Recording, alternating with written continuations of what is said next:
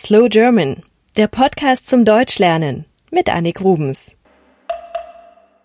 Schulbücher haben einen Nachteil. Sie sind meist nicht neu. Was in ihnen steht, ist zwar richtig, aber oft veraltet. Auch wenn es um die Sprache geht.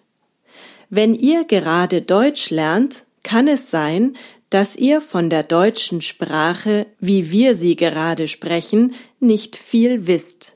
Fangen wir mit dem Handy an.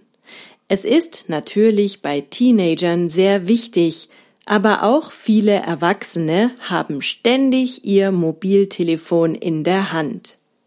Was tun wir mit dem Handy? Wir surfen im Internet, wir telefonieren, wir mailen oder wir schreiben eine SMS. Das nennen wir kurz Simsen. Wir laden uns Apps herunter. Natürlich benutzen wir auch die sozialen Netzwerke. Wir Facebooken oder Twittern. Wir skypen gerne und wir googeln natürlich, wenn wir etwas im Internet suchen. Wenn wir etwas gefunden haben, das wir mögen, können wir es im Internet herunterladen. Das Gegenteil ist das Hochladen von Dateien. Ich lege Dateien gerne in die Dropbox oder ich lege sie auf meinen Server. Dann gebe ich jemandem den Link, ich maile ihm den Link und er kann auf die Datei zugreifen. Viele Begriffe haben wir aus dem Englischen übernommen. Zum Beispiel machen wir ein Backup von unseren wichtigen Daten auf einer externen Festplatte oder in der Cloud. Wir schließen unser Smartphone per USB-Kabel an oder verbinden es über Bluetooth mit dem Computer. Dann sehen wir, ob das WLAN funktioniert. Wenn es zu schwach ist, brauchen wir einen Repeater im Haus, der das Signal verstärkt.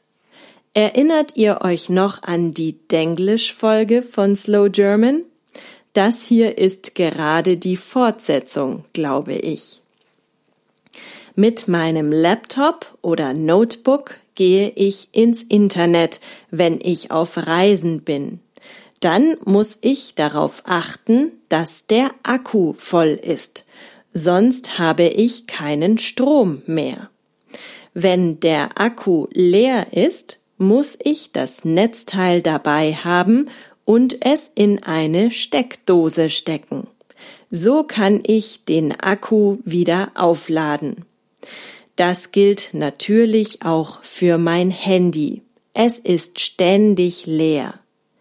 Damit meine Kollegen auch auf wichtige Daten zugreifen können, müssen die Zugangsdaten stimmen.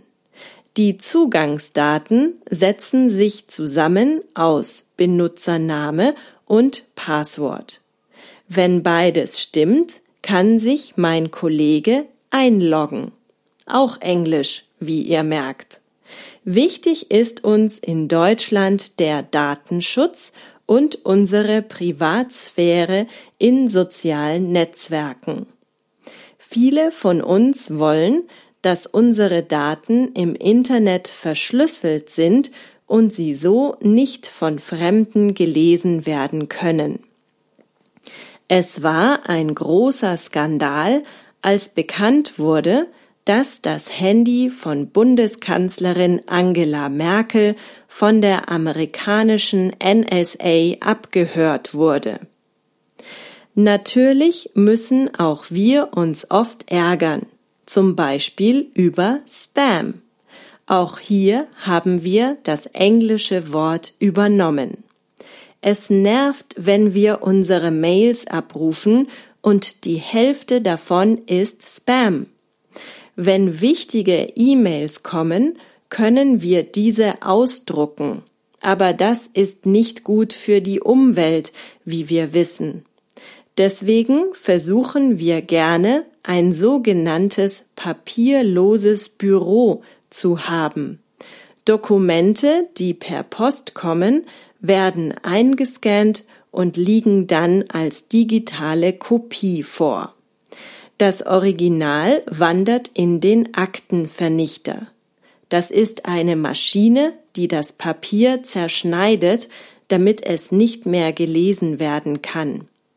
Fallen euch noch weitere moderne deutsche Begriffe ein oder habt ihr Fragen?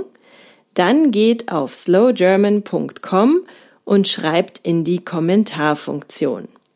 Dort gibt es auch wie immer Premium-Content, Lernmaterial zu dieser Folge und die normal schnell gesprochene Episode. Bis zum nächsten Mal, eure Annik.